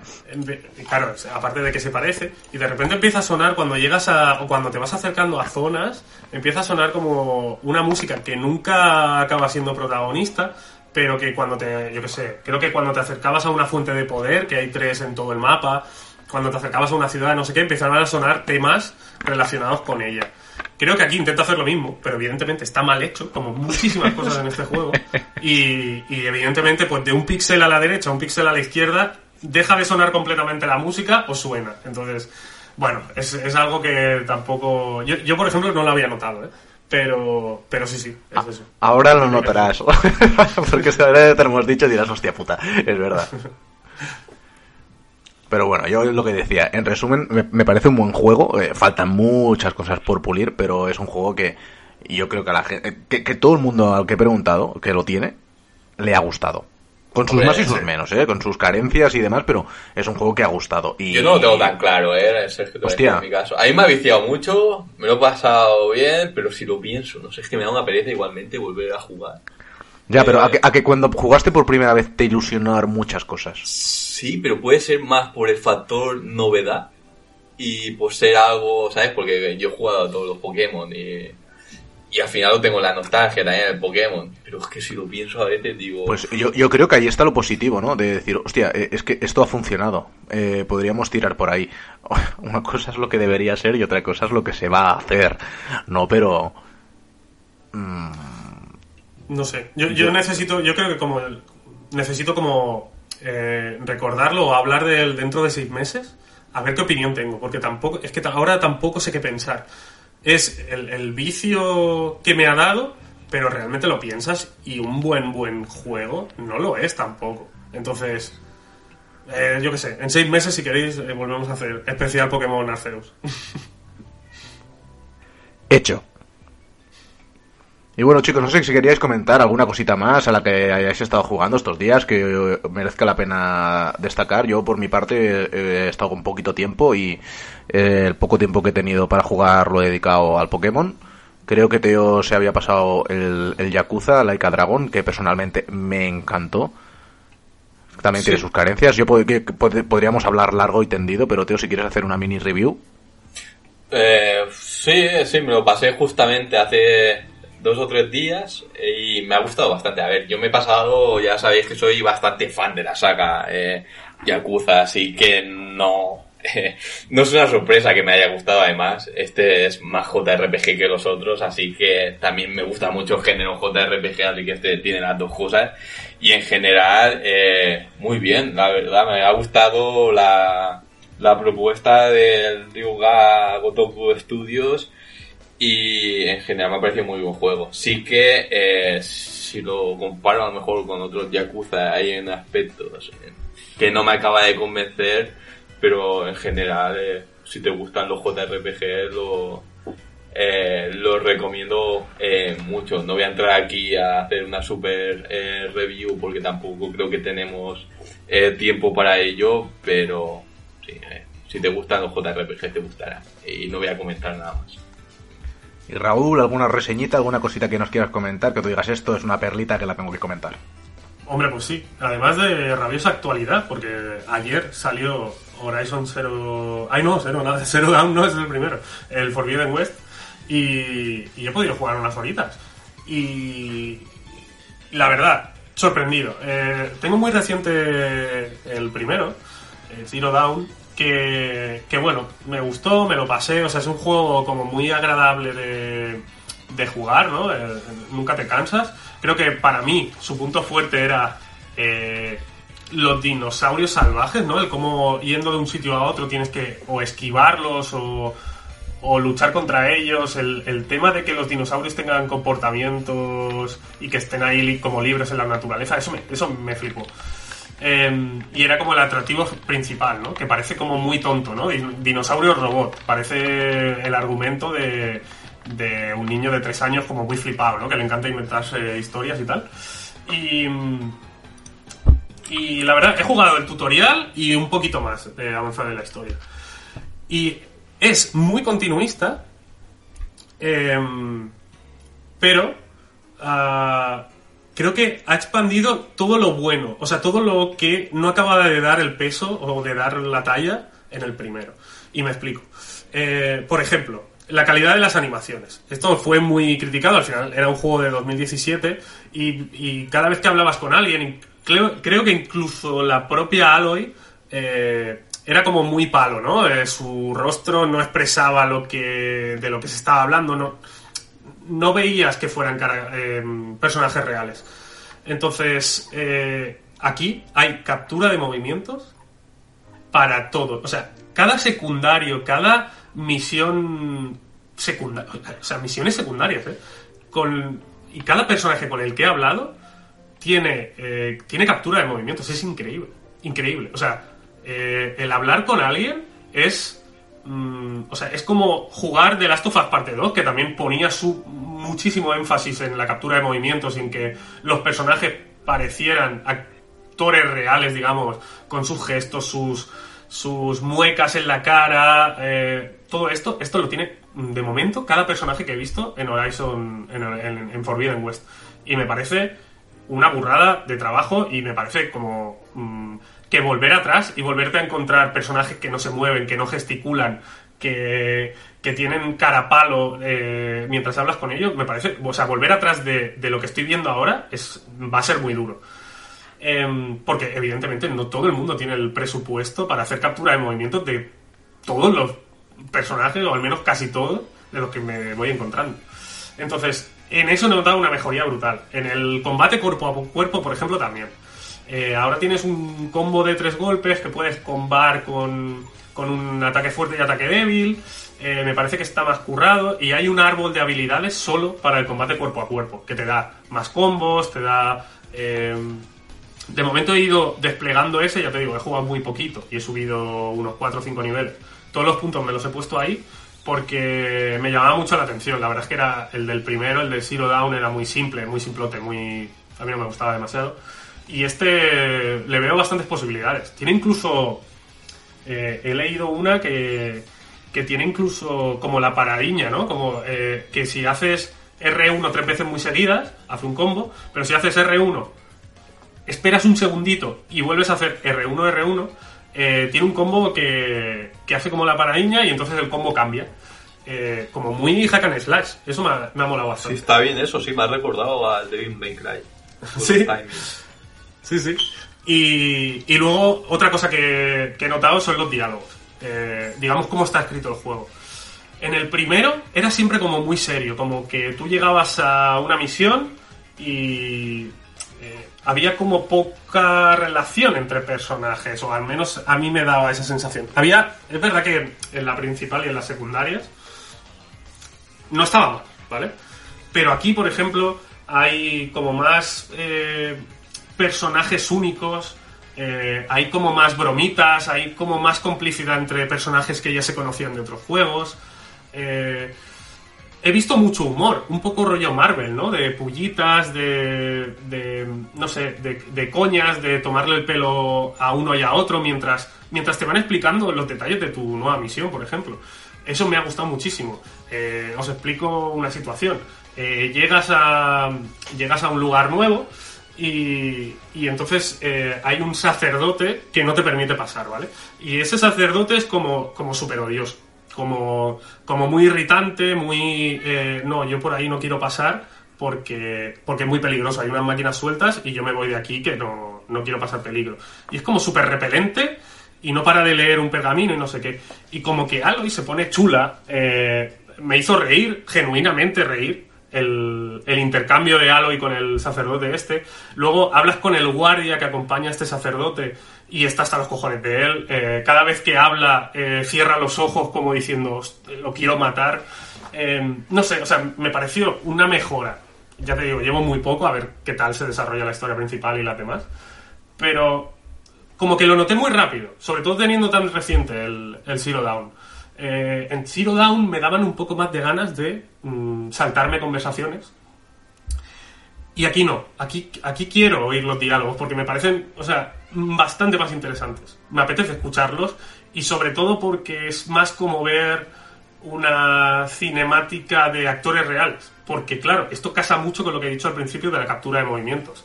No es lo mismo ver a tres palos sin moverse, intercambiando opiniones, que realmente ver a actores gesticulando y, y- y poniendo expresiones que realmente te indican eh, lo que están sintiendo. Entonces, eh, de momento, ya te digo, inmejorables las.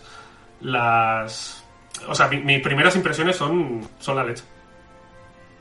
Bueno, una pregunta, Raúl. Eh, Sí. Recuerdo que en el primero había una cosa que me molestaba en las conversaciones y en cualquier tipo de interacción de Aloy con otra persona y era el tipo de plano, siempre utilizaban el mismo, que enfocaban siempre igual a un personaje y al otro, ¿sabes? Como si fuese el más F que en el tema de los diálogos. Sí. En Era hay como escenas diferentes. No tan variadas como. O sea, sé lo que, sé, sé a lo que te refieres. Que era plano contra plano, ¿no? O sea, Sí, habla sí, sí, Aloy. y siempre se enfoca- igual, sí. Se enfoca a Aloy, habla el otro, se enfoca al otro. Aquí abren, por ejemplo, un poco más el plano y se ve a Aloy y a los otros personajes eh, hablando entre ellos. Y, tienen espacio para moverse, eh, ¿sabes? O sea, no todas las conversaciones son estáticas, eso está bien. Pero siguen sin ser muy, muy originales, ¿sabes? Pero sí que está mejor, está mejor. Vale, porque como has comentado el tema de, de la captura de movimientos, digo, si siguen con este mismo, mismo plano, a lo mejor no se puede apreciar demasiado, pero veo que han cambiado, han intentado mejorarlo un No, poco. sí, sí, se le, se les ve gesticular, se les ve andar, eh, moverse. Ya te digo, no es. No, es- no, no estás viendo una peli de Fincher, pero eh, se, se nota algo más de libertad para, para que los actores o los que capturaron los movimientos de eso hagan más cosas que solo hablar. ¿sabes? Mola. Pues Raúl, nos quedamos un poco a la espera de que le des un poquito más de caña y nos sigues contando qué te parece. Muy y chicos, dejamos el programa aquí por hoy.